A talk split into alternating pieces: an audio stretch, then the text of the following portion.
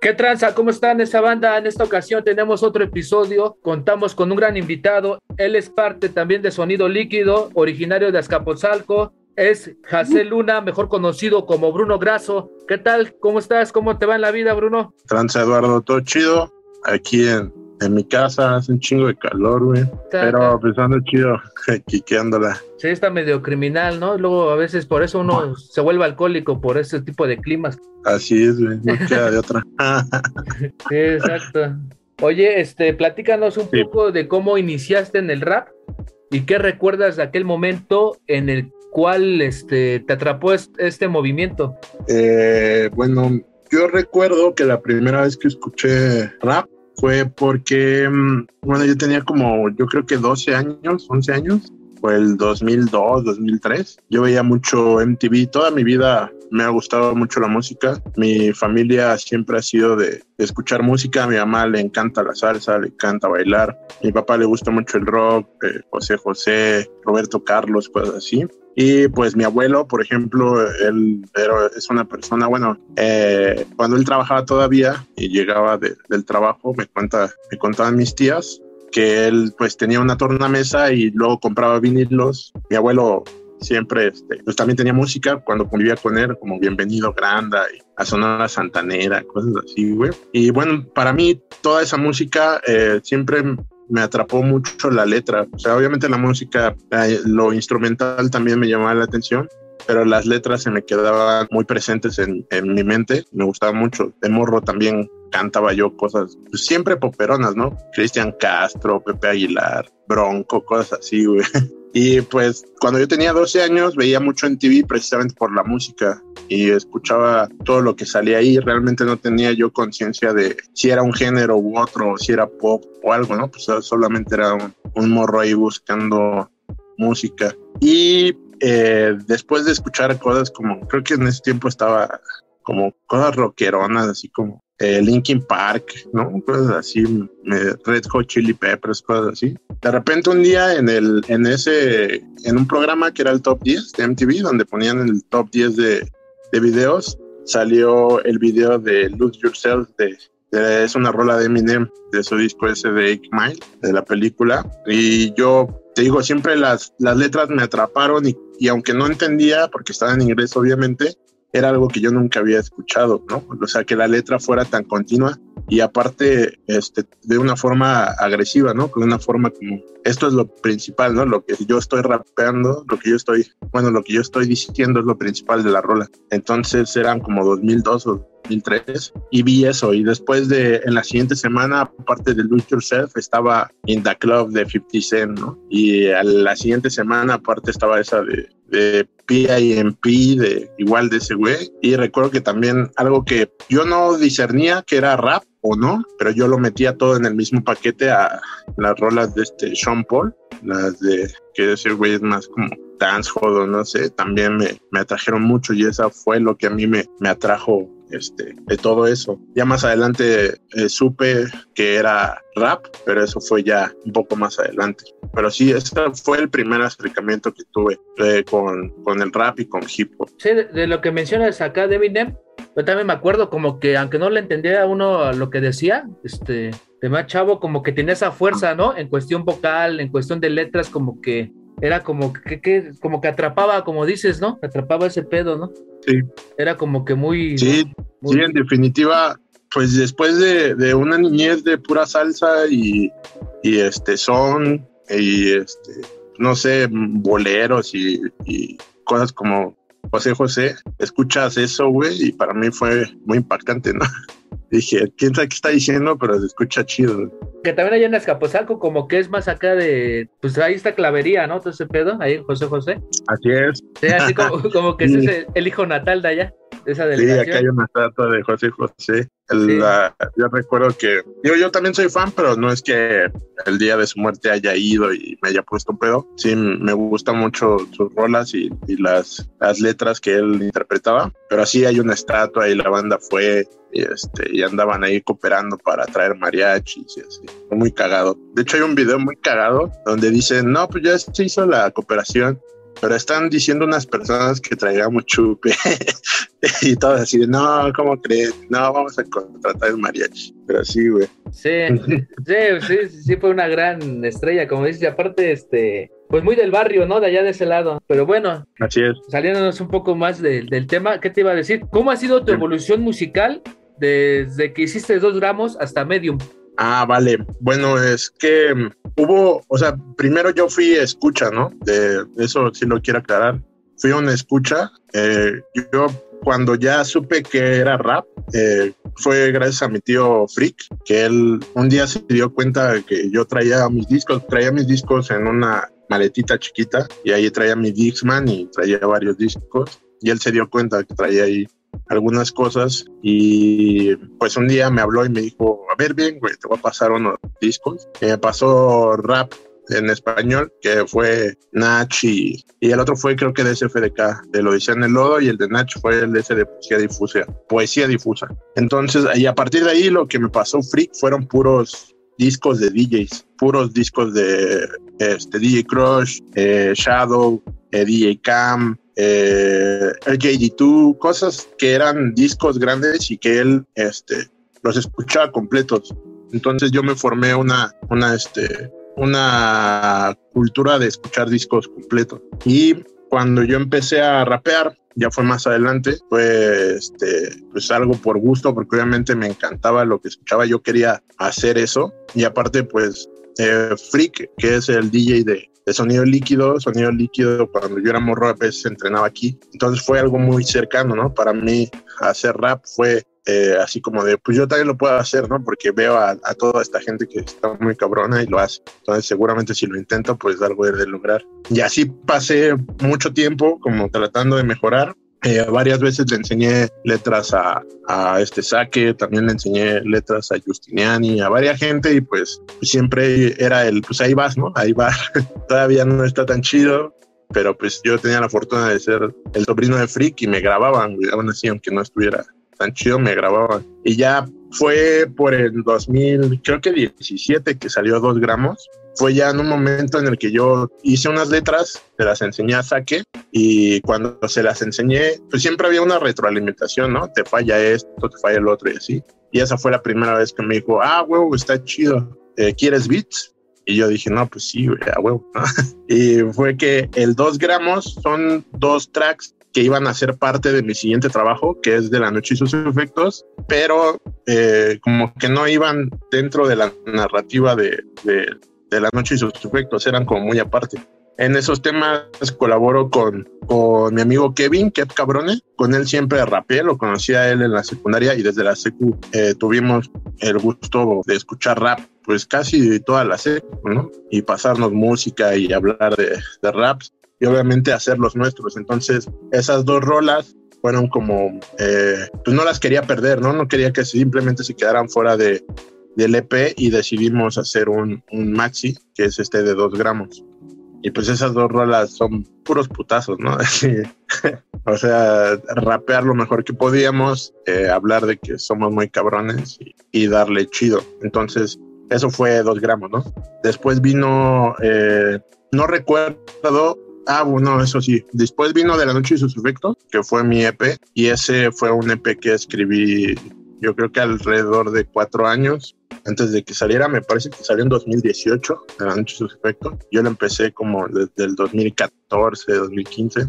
Y pues eran, son problemas este, personales que yo proyectaba dentro de esas rolas y a mí siempre me llamó mucho la atención, como a mucha gente, la noche, ¿no? La fiesta y todo ese pedo y las cosas que yo vivía que eran significativas para mí, como este, ir a una fiesta o echar una chela. Eh, incluso cuando salía yo a eventos con sonido líquido o ellos entrenaban, yo iba pues ahí, ¿no? Como el sobrino de Freak y era en la noche. Entonces, para mí la noche este, era como mi momento, ¿no? Estaba chido salir, desvelarte y, y ver que qué pasaba. Entonces todas esas vivencias que yo comento en ese disco sucedieron en la noche y obviamente hubo efectos en mí de todas esas vivencias, cosas que yo pensé, que reflexioné y que pues, me ayudaron a superar o simplemente yo las quise expresar. Eh, por eso es que se llama De la Noche y sus efectos, ¿no? Todas las cosas que yo pasé de noche y los efectos que tuvo sobre mí. Eh, en ese, ese fue la parte. El siguiente trabajo me parece que fue el Maxi, ¿no? Me parece. Sí, el siguiente fue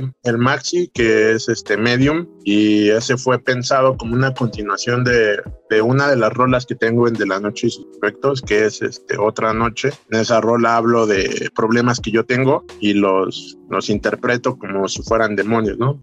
Los demonios que todo mundo llega a tener en su interior y fue como una continuación eh, tratando de, de, expresar que esos demonios ya no me afectaban, ¿no? De que sí estaban ahí, existían, no es que se hayan ido, pero ahora pues los acepto, ¿no? Y lo, son parte de mí y me dan cierta ventaja sobre pues la, sobre las situaciones que yo manejo. Entonces ese medium fue pues esa como continuación de, de esta rola. Esta fue más o menos la, la, el desarrollo que tuve yo. Ok, sí, para que más que nada la banda vaya también a escucharlos y se lo chute así de esa manera para que todo lo que nos estás contando agarren la onda de, de, cómo fue el proceso este. Esto que mencionas, estas retroalimentaciones que te daba sonido líquido, pues ahora sí que no cualquiera, no cualquiera te la estaba dando. La neta, estuviste en el lugar adecuado, ¿no? En el momento indicado. Y está chido, ¿no? sí, no, sí, eh, te digo, yo fui una escucha y, y, cuando yo empecé a recibir música de, de Freak, pues te digo que lo, lo único que me pasó de rappers fue, fue eso. Creo que de Roots también, pero The Roots es más una banda que un, un, rapper y todo lo demás fueron DJs. Entonces, este, tuve como la, primero la fortuna de que un DJ me, me, empezara a pasar música, me educara el oído y después cuando yo me enteré que Freak era DJ de, sonido líquido, te digo, fue un día que yo estaba aquí arriba, estaba escuchando música y de repente empecé a escuchar el, ¿cómo decirlo? Pues sí, como el bajo y las batacas, ¿no? Y me asomo y estaban ellos abajo entrenando en una en un este en un local que, que mi abuela todavía de hecho tiene que es que ella rentaba, estaban entrenando ahí, entonces fue que me acerqué y los vi, ¿no? Fue la primera vez que yo vi a Sonido Líquido y fue la primera vez que yo vi a, a Freak, que era lo que hacía, ¿no? Y a partir que los conocí a ellos fue que escuché mucho más rap y, y sí fue como pues acceder directamente a este a estos discos de Biggie, de Nas, de Brother Ali, de Mr. Live, de High and Mighty, o sea, cosas que me hubieran yo creo que costado mucho tiempo de estar ahí buscando y bajando, ¿no? escuchando música, pues ellos me lo pasaban, yo iba con un, disco, en ese tiempo no había USB, un disco DVD y me pasaban toda la música que ellos fueran este, considerando, ¿no? Eh, recibir retroalimentación y música de ellos. Sí, sí, de esa manera. Ahora tú estaba escuchando el, ¿cómo se llama? El, la sesión que tienes con Freak, justamente la de Medium que hicieron el de 2020 y también estaba, también estaba escuchando ese material que hicieron también de manera visual, el de Mix Gourmet Volumen 1, que también estás con Bress. Uh, Así es. ¿Cómo fue ese concepto? ¿O fue idea de Freak? ¿O también ustedes metieron ahí parte de las ideas para la grabación? Ah, ese Mix Gourmet Volumen 1 a mí me, me gusta mucho eh, porque hay una, hay una cuestión aquí en el rap mexicano, bueno, equipo mexicano, mejor dicho, y es que la figura central ahorita de, de todo, pues es el, el rapper, ¿no? Siempre has, ha llamado más la atención, etcétera, pero yo al, al, al, convivir con Freak, pues he sabido de las, de la importancia, de, de hecho con todo el, con todo el crew, ¿eh? todo el crew tiene muy presente que hip hop nace de los DJs y gracias a ellos es que hip hop este, surgió y aparte eh, evolucionó, ¿no? A otras cosas. Y la, lo, lo puedes saber eh, con la aportación de, de, Grandmaster Flash, que él fue el que inventó esta técnica de Quick Mix, que es precisamente repetir eh, en, de forma controlada un break para hacer un ritmo continuo. Entonces, gracias a eso es que hay un, gracias a eso es que hay un ritmo que tiene cuatro tempos que está repitiendo constantemente y ahí es donde pudo entrar el rapper, ¿no? Entonces, esa importancia del DJ, entonces queríamos dar ese, ese mensaje, ¿no? O sea, como tratar de darle ese, esa posición central al DJ que, que tiene dentro de hip hop. Y Freak siempre ha sido de hacer mixes, o sea, él, él siempre ha sido de, de buscar música música y digo no solo en, medios normales, convencionales, sino él es mucho de, de, usar Mixcloud o SoundCloud o cualquier lugar donde gente pueda subir su música y, no hay como una restricción, ¿no? Un cobro de eso. Entonces él se pone a guiar ahí y él tenía muchos, así, de hecho todavía tiene muchos beats de gente pues desconocida o que está del otro lado del mundo y, y solo 20 personas lo escuchan, pero hacen cosas chidas. Y él recopiló todos estos beats y hizo un mix y, y originalmente lo iba a sacar así como un mix de beats. Entonces él tuvo la idea de que yo rifara unos raps en ciertas partes de, este mix. Le dije a huevo, estaría chido. Y, este, esta idea yo en algún momento se la conté a, a así como, pues, ¿qué estás haciendo, güey? ¿no? Porque luego cuando nos topamos hablamos de, qué estamos escribiendo, qué hemos escuchado. Le platiqué la idea de este mix y él me dijo, ah, huevo, estaría chido darle. Yo le platiqué a Freak y Freak dijo, sí, a huevo que le dé. Y este, pues fue así que empezamos a, a, escribir. Y el tema surgió porque nos pusimos a pensar los tres qué podía hacer y viendo que era una selección de, de beats y Frick los estaba cortando en ciertas partes donde estaba un buen break y lo estaba repitiendo y mezclando y así, pues se parece mucho a lo que hace la gente en la cocina, ¿no? La, la, gente que se dedica a la gastronomía. Y se nos hizo chido eh, encaminar todo hacia eh, rimas sobre cocina, sobre chefs, de quién es el mejor chef, Fancy Freak y todo eso. Okay, Se nos ocurrió, nos gustaron los tres y le dimos. Sí, ahí para que la banda también lo vaya a ver. Voy a poner el link acá abajo. Hablando de esto de la comida, oh. ¿cuál, ¿cuál es tu comida favorita? Ay, güey, ¿de qué? ¿De la calle? ¿Así como antojos o, de lo que sea? De lo que te lata, que tú cuando digas, ah, como que ahora sí me voy a dar esto. Eh, hay unos tacos, yo estoy seguro que muy famosos porque mucha gente los menciona, que están en Tacuba. La taquería se llama La Morena y ahí venden tacos de, de riñón y es solo ahí, o sea, en otro lado he probado el riñón y no, no me gusta, pero ahí están buenísimos. Es mi, son mis tacos favoritos, mi comida favorita. Y ya más como de la casa o de comida corrida, me gustan un chingo los este, chiles rellenos, un chingo, así, un chingo, un chingo, un chingo. Sí, esos de la morena son riñón con con chorizo, ¿no? Y dos tres madres así le meten. Ah, creo, creo que su, su taco así que todo mundo eh, debe de probar es ese de riñón con chorizo, pero yo lo pido riñón solo, solito. Sí, sí, la sí. ahí también está muy buena, güey. No he tenido el gusto de ir, pero sí vi dos, tres así de la ruta de la garnacha, dos, tres, porque pues también es... Anda, sí. sí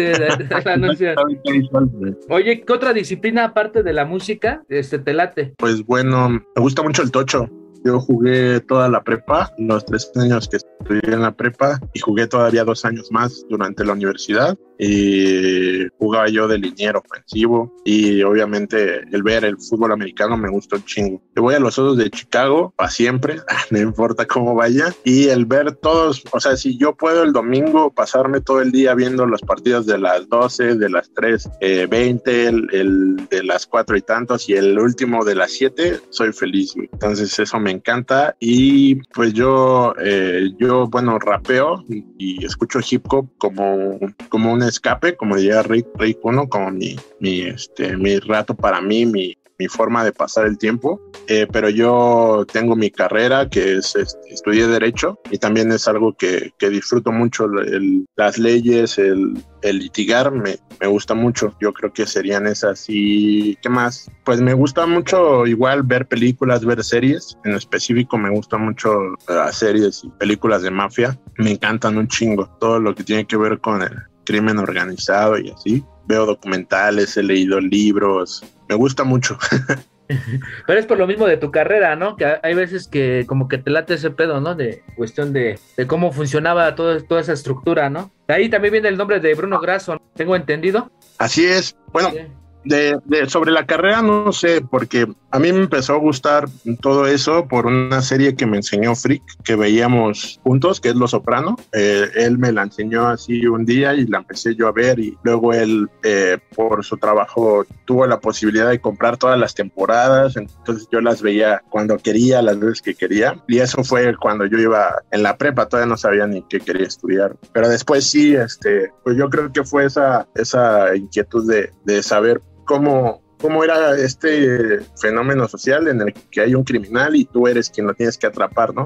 De qué manera lo hacen. Y el nombre fue cuando salió dos gramos, tuve que poner un nombre, me, obviamente Led me dijo, ¿cómo te vas a llamar? Y yo venía de, de toda esa adolescencia de ver este Casino, de ver Goodfellas, del Padrino, Los Soprano, etcétera. Y dije, me tengo que poner un nombre de un mafioso, ¿no? Y, y de un mafioso italiano. Entonces, Bruno, el nombre es porque me gusta mucho ese nombre y aparte yo a mí me gustó mucho Batman y no sé si te acuerdas que en la serie animada de Batman, la que es muy famosa, eh, está doblada al español latino y Bruce Wayne se llama aquí Bruno Díaz, ¿no? Entonces también es un poco por eso y el apellido fue yo sabía que tenía que ser un apellido italiano y me puse a buscar en internet así tal cual, apellidos italianos, ¿no? Y iba leyendo alguno hasta que me topé con ese graso y dije, huevo, suena chido, ¿no? No, graso. Y así fue como llamarme así. Sí, como que suena acá, ¿no? O sea, se impone. La neta, tú ves haciendo un flyer sin haber escuchado nada ni nada. Bruno, gracias. Ay, güey, ¿no? A ver ese canal que trae, ¿no? Ah, sí, a ver qué va a ser. a huevo. Un disco, el último disco que escuchaste y el último libro que hayas leído? Es que ahorita ando, yo me alejé un poco de todo hip hop y así. Bueno, también, porque todo, todo es, puede ser parte de hip hop, ¿no? Pero ahorita ando escuchando mucho este, salsa, un cubano y cosas así. Y al que ahorita estoy escuchando mucho es un disco de Héctor Lavoe. Es que no me acuerdo cómo se llama, güey. Pero la portada está como recargado así en su mano. Ah, se llama De ti depende. Ya, se llama De ti depende. Y ese disco me gusta un chingo. Te digo, es de Héctor Lavoe. No me acuerdo cuándo salió, pero trae rolotas, güey. Periódico de ayer de ti depende, Consejo de Oro, eh, ¿cómo se llama? Una en la que habla de me dicen que yo estoy loco, bueno, no, me acuerdo cómo se llama, pero todo el disco lo puedes poner de principio a fin, ese dénselo, de ti depende, y también hay un grupo que se llama Yoruba Antabo, que es de, ellos tocan rumba, es este, este género, pues es, es tengo entendido, no sé mucho de, de, toda esta música, pero tengo entendido que es el, el origen de todo, de la salsa y así, es un género que estaba basado puros tambores y es estaba más encaminado a, rendir tributo a, dioses de esta religión, precisamente que se llama Yoruba. El disco se llama El Callejón del Rumbero, El Callejón de los Rumberos se llama, y es de Yoruba Andavo. Está muy bueno también excelente. Y de libros, es que de libros mm, no he leído así como algo para, para disfrutar. Ahorita ando estudiando yo unas cosas de derecho fiscal. Entonces estoy estudiando un, un, libro que se llama Derecho Fiscal de, no me acuerdo cómo se llama el, el,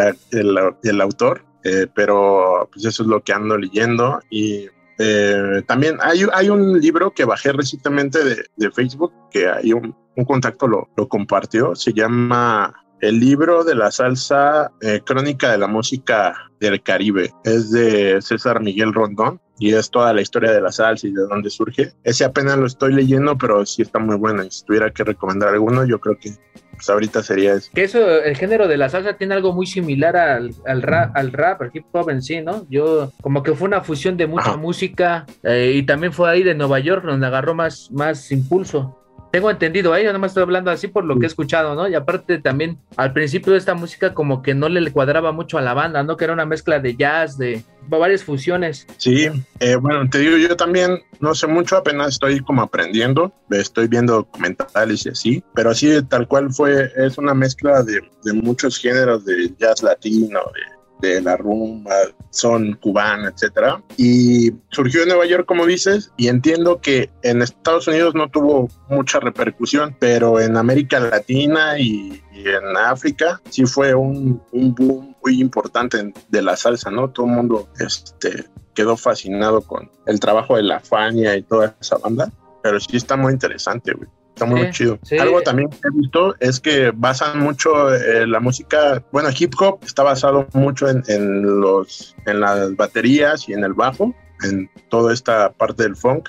Y entiendo que la salsa está también como eh, basada en la clave, en el, este, los estos instrumentos que son dos palitos, las congas y, y este los bongos, entonces hay muchas similitudes, ¿no? Sí, exacto. Este, oye, ¿qué viene para Bruno Grasso? ¿Qué, ¿Cuáles son los próximos proyectos? ¿En dónde te vamos a escuchar? Ah, eh, ahorita Freak está a punto de sacar un remix de una rola de de mi EP de La Noche y sus efectos. Es la rola de eh, Vuelvo a creer, pero esta rola no es como que haya tomado la, la capela de la rola y él hizo un nuevo beat, porque el beat es de House. Él va a sacar próximamente varias rolas de House y una de ellas es este remix. Entonces él hizo un beat y yo adapté la rola a ese beat y la grabé como tal. Entonces, pues va a estar chido. Está, nos gustó mucho cómo quedó. De hecho, ahí Doctor Destino está encargando del máster y de, dejarlo todo pulido.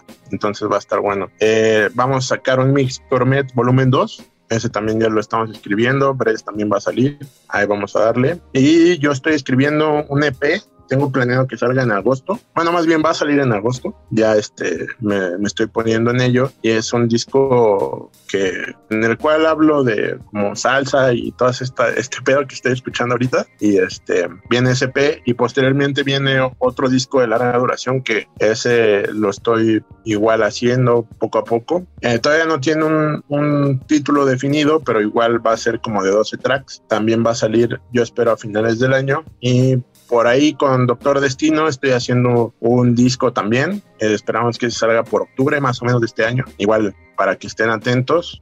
Y ahí por ahorita es lo que le ando dando a todo ese pedo. Ok, sí, para estar atentos a esos lanzamientos.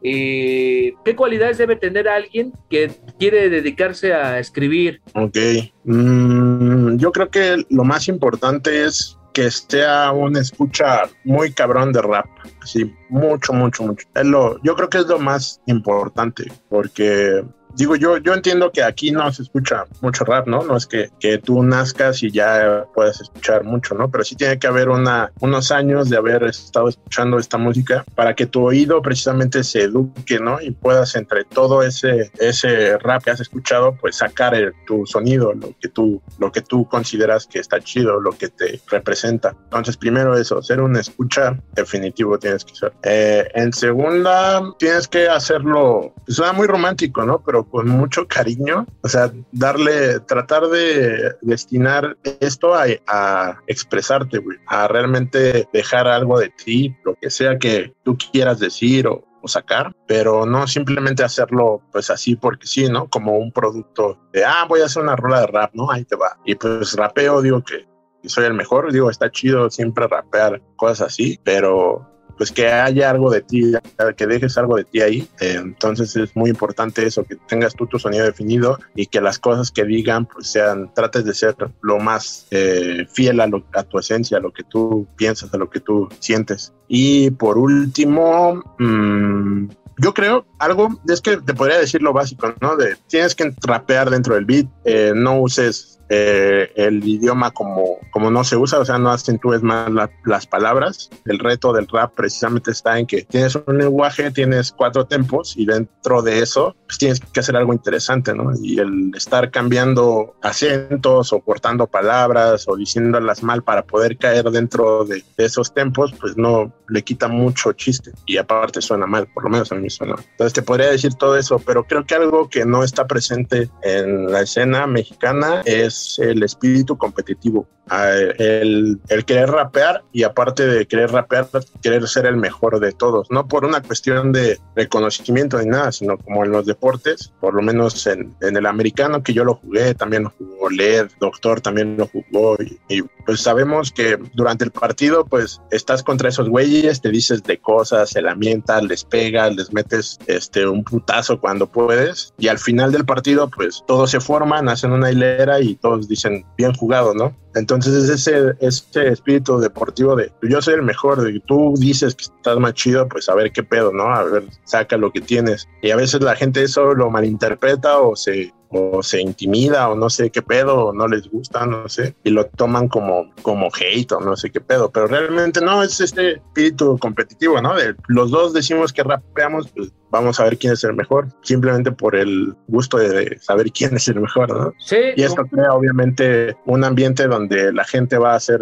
va a tratar de mejorar en su, en su disciplina, ya sea rap o ya sea DJs o lo que sea. Como lo mencionas, es, es que viéndolo de esa perspectiva, si hay mucha banda que está dentro de la escena o dentro del hip hop que se va nomás con lo, como dices, con su propia estadística, ¿no? Con sus propios números y no quiere comparar porque, o sea, como que dice, no, estoy más cómodo aquí, ¿no? Y como dices, realmente ahí te das cuenta si lo estás haciendo bien o estás haciendo mal, o, permitirte eso, como que cada disco sea como una retroalimentación, ¿no? Así de decir, en esta la cagué, vas puliendo, vas puliendo, ¿no? Y la mayoría de banda ya se siente hecha y sigue haciendo lo mismo, lo mismo, y eso, pues hay gente que tiene, sin hablar de alguien específico, hay gente que tiene mucha carrera y sigue haciendo lo mismo, lo mismo, lo mismo, y dices, chale, este güey. Eh, a veces uno también, como escucha, a lo mejor es como más como que, me cuente algo este cabrón más, ¿no? O sea, como que está en vivir un poco la vida y hacer letras de cualquier cosa. Hay en ocasiones que sí funciona, ¿no? Hasta como ejercicio de, escritura y todo. Y luego salen unos temas muy cabrones, ¿no? Este, pues sí, básicamente, este, ahora sí que vamos a estar al pendiente de todas tus redes, este Bruno, y te agradezco el, el tiempo que te tomaste para, para esta entrevista y que también la banda te conozca a ti más como persona aparte de que vayan a, escuchar tu discografía, lo, que tienes, que estén al pendiente del nuevo material y pues, pues también que vayan a, topar la sesión esta con Freak, el de Medium. También vamos a poner todos los links para que ahora sí que de las diferentes plataformas. ¿Algo más que quieras mencionar? Eh, no, pues nada, agradecerte a ti, Eduardo, por invitarme aquí a Convars. Eh, estuvo muy chido. Eh, me he dado las otras entrevistas y es muy es un formato que me gusta mucho y pues gracias por, por la invitación como siempre y cualquier cosa pues podemos volver a, realizar una plática. Sí, estaría muy bien que cuando fuera esto del Doctor Destino estaría, estaría bueno, ¿eh? Que, a huevo, lo hacemos. Sí, y hoy en día, este, no más me he enfocado haciendo un solo artista, pero ya próximamente pienso hacer así como que de diferentes artistas para que vaya, este, como que dándole más, este, más vuelta de tuerca al, programa, al formato, más bien. No nomás quede en lo, clásico, ¿no? Y hablar de otros temas, porque también es válido. Que de por sí, este, a, todo este documento auditivo, bueno, manera de documental, pues también queda chido para que la banda se vaya dando una idea de, de dos, tres tips que tú sueltas ahí, este, inconscientemente o conscientemente, y los tome y de la mejor manera vayan haciendo las cosas. No, gracias a ti, Eduardo. Ahí estamos. Ya se la sabe, manda. Esto fue con Bars. Ya. A huevo.